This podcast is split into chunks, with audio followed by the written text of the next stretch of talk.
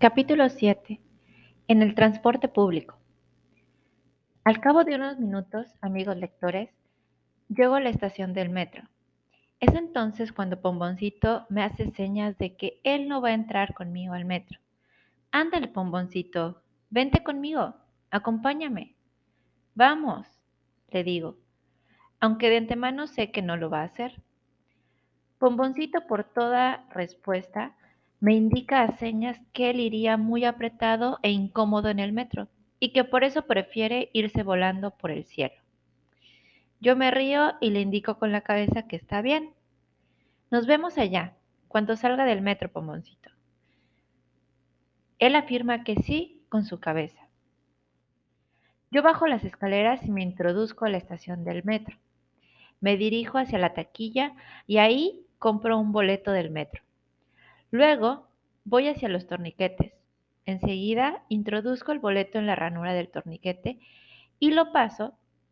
Continúo mi camino por el andén y después me detengo a esperar en el, tren del metro. No tarda más de un minuto en arribar a la estación del tren del metro. El metro trae todos sus vagones rebosantes con pasajeros apurados por ir a trabajar o estudiar. Abordo un vagón del metro y me acomodo cerca de un tubo pasamanos y del cual me cojo entre la multitud de personas que aquí viajan. En 15 minutos voy a llegar a mi destino, pienso. Minutos más tarde, el tren por fin arriba a la estación Universidad del Metro. El tren se detiene, se abren las puertas y la gente comienza a salir deprisa del vagón hacia el andén mientras otras personas esperan su turno con impaciencia por entrar en el tren. Recorro el andén en dirección a la salida de la estación del metro. Cruzo el torniquete de salida. Luego subo las escaleras para salir de la estación del metro. Tan pronto como me encuentro en la calle, inicio mi camino por las calles transitadas de estudiantes con rumbo al CEPE de la UNAM.